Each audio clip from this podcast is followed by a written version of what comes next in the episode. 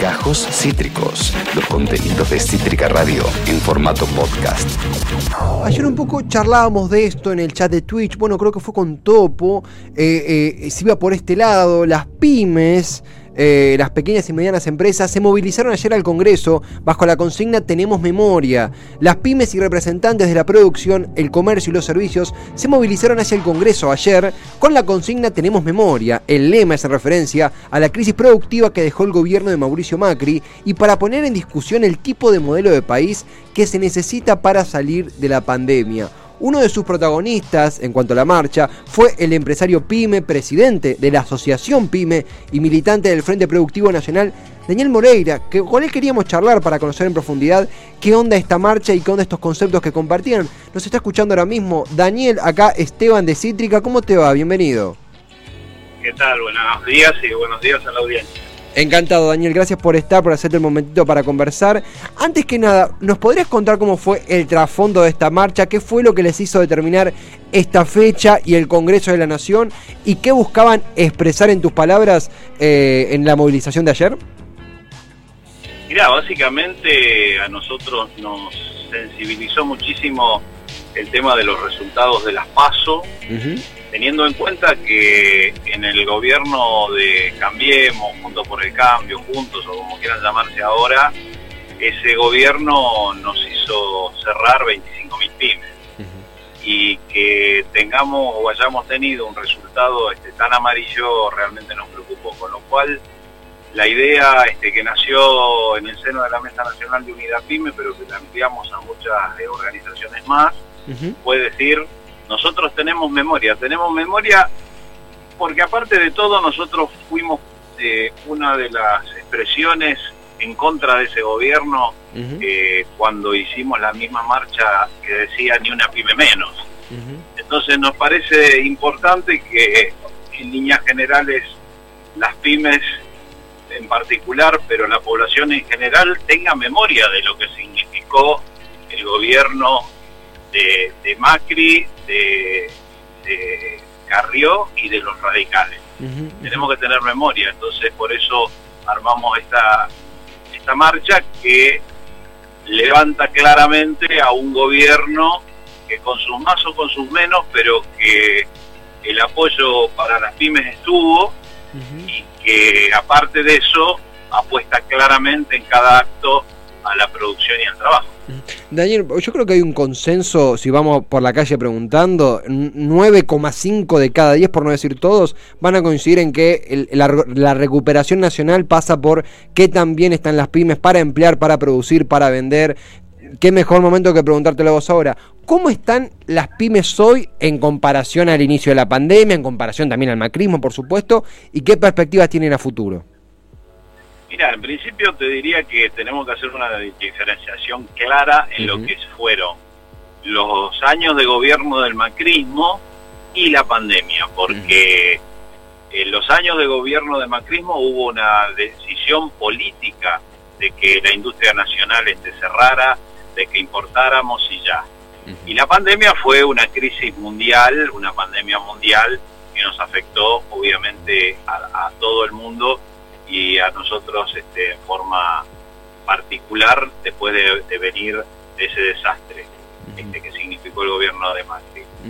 Ahora, ¿qué es lo que pasa hoy con las pymes? Las pymes estamos viendo, incluso te diría hasta el año pasado, fines del año pasado, empezamos a ver un principio de recuperación.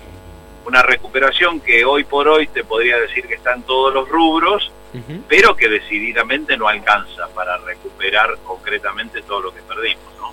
Las dos pandemias, este, la de decisión política y la pandemia propiamente dicha este, de infección este, con el virus del COVID, este, hicieron de que hoy por hoy podés estar hablando de recuperación, de signo, de, de empezar pero claramente no alcanza a lo que perdimos. Pero bueno, eh, estamos por lo menos en un camino de recuperación como hace muchos años que no teníamos.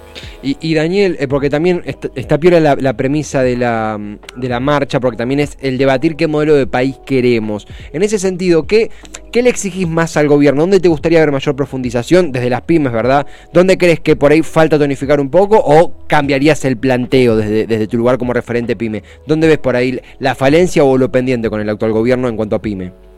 Mira, básicamente este, una de las cosas, entre otras, que nosotros veníamos pidiendo era que se empezara a trabajar fuertemente en la desconcentración de la economía en general. Se empezó en particular con el tema de alimentos, hoy se está hablando del tema de medicamentos, que son dos cosas esenciales, este, ni más ni menos que para la vida, ¿no? Si no comes te morís y si no tomas un medicamento cuando estés enfermo también. Ahora, lo que sí hay que trabajar fuertemente, y nosotros lo estamos haciendo desde el Frente Productivo, es llegar a que, economías regionales empiecen a trabajar en forma este, mucho más directa entre el, consumidor este, y el productor, que el productor pueda llegar este, con una cadena de comercialización este, mucho más acotada, eh, con que la leche, para ponerte un ejemplo, que sale de una cuenca lechera de Córdoba y Santa Fe, no tenga que venir a Buenos Aires, este, procesarse y volver. Ahí también tenés un, una, una línea de carbono este, clara que tiene que ver con la logística. Eh, en estos días tan, tan charlado el tema, temático que también aliviarías. Y un desarrollo de las economías regionales que empiezan a poner este, plantas de procesamiento y distribución en cada uno de, los, de las regiones, con lo que está sumando mano de obra, con, una dinámica totalmente distinta este, al planteo que hoy tenemos. Entonces, lo que realmente le, estamos pidiendo y estamos trabajando con el gobierno como para que esa concentración que tenemos en muchos rubros empiece a desconcentrarse. Daniel, eh, comenzando a, concluir, sabemos que son días súper movidos, te hiciste el momento para conversar y, darnos un poquito de herramientas para comprender la realidad pyme. Eh, algo que quería consultarte, porque nosotros como, consumidores estamos, somos rehenes de los oligopolios. Cuando vamos a comprar un, un sachet de leche, cuando pagamos la factura de luz, cuando compramos un cacho de carne, Argentina es un país que lamentablemente está muy azotada por los monopolios y los oligopolios. Desde las pymes, ¿cómo es la palabra que encuentro es luchar o resistir contra los oligopolios. Digo, ¿cómo vos que estás en, primera fila de la interacción con los, oligopolios, los monopolios y la peor cara de estos? ¿Cómo es, cómo ves la posibilidad de concentración? ¿Cómo ves el poder que han concentrado estos años? ¿Cómo podés describir a los que somos consumidores cómo es el mundo oligopólico y monopólico para las pymes? Mira, es difícil, es muy difícil ahora. Creo que como en todo, en todos los órdenes de la vida, este, si vos te quedás en el lugar donde estás y no haces nada, lo único que te garantizás es que vas a estar siempre en el mismo lugar. Y hoy por hoy nosotros tenemos este, un lugar muy, muy complejo y lo que estamos haciendo es tratando de corrernos desde este lugar. Y ya te diría que no tanto como, como pymes, sino como población en general, hay que apelar a dos cosas que para mí son fundamentales. Por un lado, la memoria que es un poco lo que hicimos ayer, apelar a la memoria colectiva, a la memoria popular, a la memoria del que va a meter el, el botito en la urna el 14 y que se acuerde de lo que vivimos. Y por el otro lado es que tenemos que trabajar claramente de ciudadanos. ¿Qué significa?